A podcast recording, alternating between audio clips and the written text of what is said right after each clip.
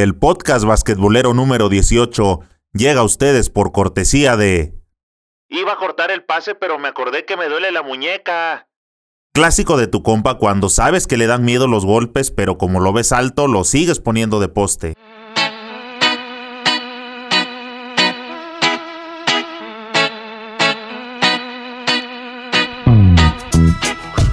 ¿Qué pasa, banda basquetbolera? Bienvenidos a Señor Básquet, el canal oficial del deporte ráfaga. Ya casi llegamos a los 100.000 suscriptores. Somos la comunidad basquetbolera más grande de toda Latinoamérica. Si aún no me sigues, este es el momento de hacerlo en las distintas plataformas para que siempre estés bien informado.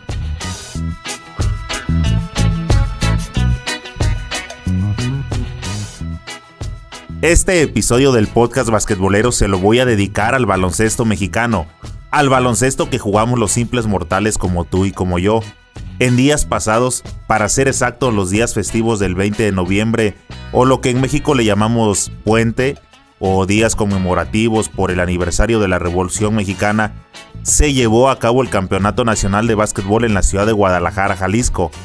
En un evento deportivo sin precedentes, se reunieron casi 250 equipos participantes en las ramas varonil y femenil de diferentes categorías. Dicho torneo es conocido como Maxi Baloncesto y es organizado por la ADEMEVA, organización que ahora lleva las riendas del básquetbol en México. El Campeonato Nacional de Maxi Baloncesto Guadalajara 2019, avalado por la ADEMEVA y por la CONADE, llegó a su fin después de una ardua labor de todos los involucrados y con la cooperación de las sedes donde se realizaron los Juegos. Más de 240 equipos provenientes de toda la República Mexicana se dieron cita este 14, 15, 16, 17 y 18 de noviembre en las ramas varonil y femenil, con categorías de 29 años y más, 34 y más, 39 y más, 44, 49, 54, 59, 64 y, aunque usted no lo crea, hubo participantes en la categoría de 69 años y más. ¿Qué hubo? Algo digno de admirar y máximo respeto. En verdad, es impresionante ver la pasión de todos los que jugamos este bello deporte el espíritu competitivo desde los más jóvenes de categoría 29 años y más, esos que aún traen todo el ímpetu, la condición física y las piernas enteritas para correr por toda la duela y pelear todas las pelotas. Así como también es digno de resaltar y de brindar admiración y respeto para los mayores de 60 años, que aunque ya están con el físico mermado, no así su colmillo largo y retorcido que en la mayoría de las ocasiones es el que lo saca a flote en cada jugada. En resumen, el Maxi Baloncesto es un torneo basquetbolero para el más alto nivel a todas las edades. Una competencia de muchas emociones, de recuerdos y anteponiendo sobre todo el espíritu de competencia que a ninguna edad se pierde en el deporte ráfaga que tanto nos gusta. En la inauguración se dieron cita a las autoridades deportivas en turno y después de una linda ceremonia con tintes alusivos a la mexicanidad, ya que estábamos en el estado de Jalisco, oficialmente iniciaron las actividades. Aunque cabe mencionar que por cuestión de la cantidad de equipos participantes, los juegos ya habían iniciado el mismo día desde las 7 de la mañana en varias sedes. Por una cuestión o por otra, los juegos terminaron entre 2 y 3 de la mañana, pero aún con esas largas jornadas y los equipos salían a morirse en la raya a la hora que les pitara el árbitro. Las fases de grupo se jugaron el viernes y el sábado, para que el domingo iniciaran los playoffs a matar o morir y seguir avanzando con rumbo a las finales que se jugarían el día lunes.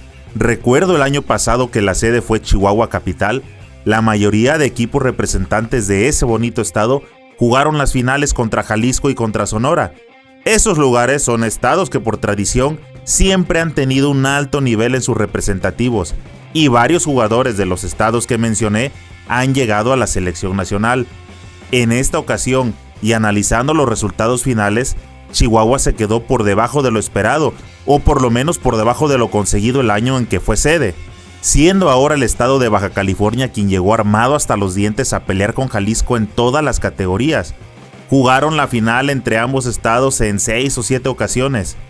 He de resaltar el buen nivel de baloncesto que manejaban en los juegos que me tocó ver como espectador y también sufrir como jugador, ya que un representativo de los de Tijuana nos dejó fuera de las aspiraciones al campeonato, pero como dicen en el barrio, sin Yolanda Mari Carmen.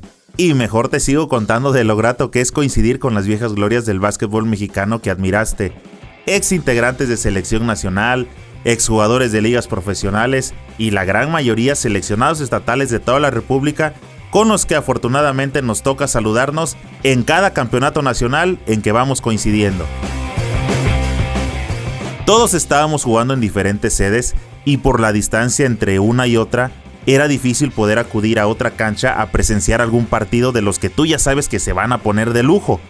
Aparte, había que descansar un poco para intentar seguir avanzando en el grupo, pero en una de esas me di mi escapado de ir a otra sede y vaya encontronazo me fui a agarrar. Casi casi una batalla campal por el primer lugar entre los equipos de Baja California y Jalisco en la categoría de 49 y más.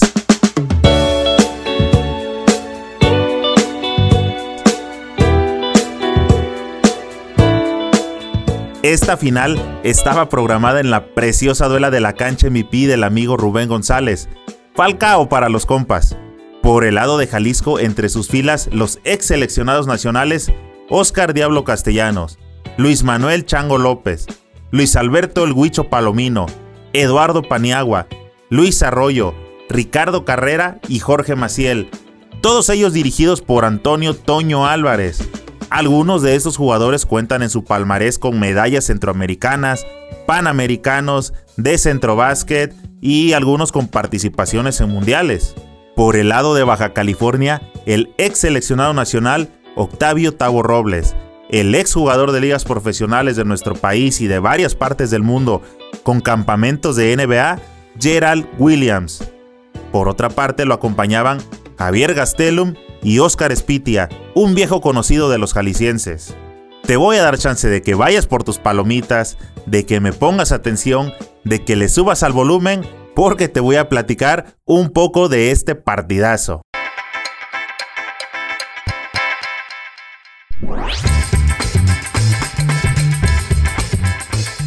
Inició el juego y el Diablo Castellanos, como en sus mejores tiempos, castigaba con triples desde la larga distancia y adelantaba a los tapatíos. Sin embargo, Baja California, a través de la calidad de Gerald Williams, puso las aguas en calma encestando 7 disparos continuos de media distancia. La primera mitad terminó con Baja California arriba por un punto. Dio inicio la segunda mitad y el carácter de Gerald Williams no le ayudaba para nada. El juego estaba calientito y Gerald Williams le dio tremendo empujón a Luis Arroyo y para no desentonar, Octavio Robles hacía lo propio con el Chango López.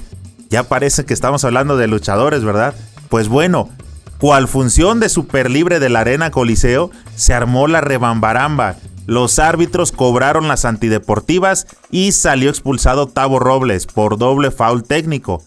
Y con eso parecía que el camino era más sencillo para los de Jalisco. Sin embargo, no fue así. Baja California se aplicó y a la mitad del último periodo ya eran 5 puntos los que tenían de ventaja sobre los jaliscienses. Llegaron a la parte final empatados a 46 puntos. Aquí voy a hacer un paréntesis para comentar algo que a título personal me dejó mucho que desear de la actuación de los árbitros en dos jugadas claves y con escasos segundos en el reloj. Los árbitros vivieron una etapa de protagonismo. ¿Cuáles fueron las dos jugadas? Una, la primera en que le quitaron la posesión a Jalisco al no cruzar la media cancha en los segundos reglamentarios. Y en la siguiente jugada, nuevamente le quitaron la posesión a Jalisco marcándole pasos al Diablo Castellanos que la verdad yo no vi nunca que los hubiera. Ahora, ambas jugadas puedes juzgarlas por ti mismo entrando al canal Señor Basket en YouTube. Busca el video como Final Baja California contra Jalisco, varonil categoría 49 más Observa el video y tú serás quien tenga el veredicto final. Por cierto, ya que estés en el canal, suscríbete para que te integres a la comunidad basquetbolera más grande de Latinoamérica. y no se te pase picar a la campanita para que te llegue todo el contenido basquetbolero que subimos. ¿En qué me quedé? Ah, sí. Después de que Jalisco perdió esas dos posesiones, Gerald Williams encestó dos libres y nuevamente empató el marcador. Jalisco estaba desconcentrado y en el saque nuevamente perdió la bola. Baja California tomó su último tiempo fuera. Sacaron la tablita, jugada de pizarrón y nada. Todo se fue al tiempo extra. Ya en el tiempo extra fue más golpeteo y ganas de ganar que de calidad de juego. Así se fueron nuevamente hasta los últimos segundos donde Oscar el Diablo Castellanos recibió una falta pero falló los dos libres desde la línea de las cábalas. Baja California pidió tiempo fuera y nuevamente sacaron la tablita, jugadita de pizarrón y tras una doble pantalla dejaron solo en la línea de tres a Oscar Spitia. Oscar Spitia se acordó de sus mejores tiempos y conectó tremendo triple para irse arriba 59-56. Ya no hubo tiempo para que Jalisco reaccionara y de esa forma los de Baja California se impusieron a los tapatíos. Fue un tremendo juego recordando los juegos de antaño del desaparecido Simeva.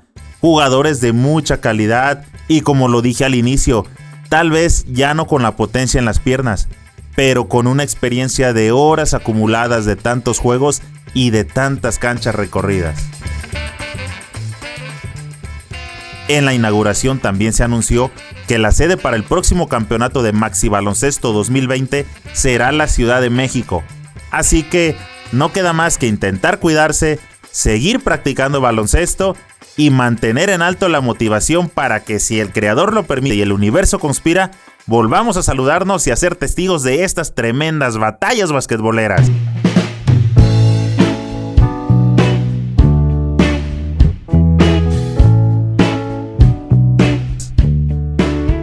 Para terminar, quiero comentarte que en el canal de YouTube Señor Basket inicié un nuevo proyecto con un formato que no es un noticiero como tal, pero en él vamos charlando sobre lo sucedido en las distintas jornadas de la NBA. Es un espacio para ir conversando sobre lo que va aconteciendo en la liga, y lo realmente importante es que te lo voy a contar de una manera simple para que en cuestión de minutos estés informado. Te invito a que te des una vuelta en YouTube por el canal de Señor Basket. Te aseguro encontrarás material basquetbolero que sé que puede gustarte. Por ejemplo, varios de los partidos que me tocó presenciar en el Campeonato Nacional de Maxi Baloncesto los vas a encontrar. Ahora, el contenido que estoy subiendo no solo se limita a la NBA, es sobre todo lo que tenga que ver con el básquetbol mundial. Por ejemplo, en los siguientes meses se viene el clasificatorio de FIBA para obtener un boleto rumbo a los Olímpicos de Tokio 2020. También hago algunos análisis de productos relacionados al básquetbol. Ahorita tengo pendiente de subir el análisis de los nuevos tenis de la estrella del jazz de Utah, Donovan Mitchell. Nada más deja que me lleguen porque la paquetería se me ha atrasado un poco. Pero en cuanto los reciba, los llevaré a probar a la cancha para darte una opinión sincera al respecto, con la finalidad de que pueda ser un buen apoyo por si estás pensando en adquirirlos.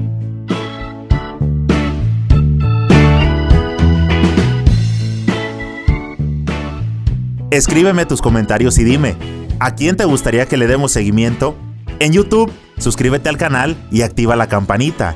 En iTunes, Evox, Spotify y las demás plataformas de podcast, síguenos para que te lleguen las notificaciones al instante. No olvides darle me gusta y comparte con tus amigos para que cada vez seamos más los que integramos esta comunidad basquetbolera. Nos vemos pronto en alguna cancha.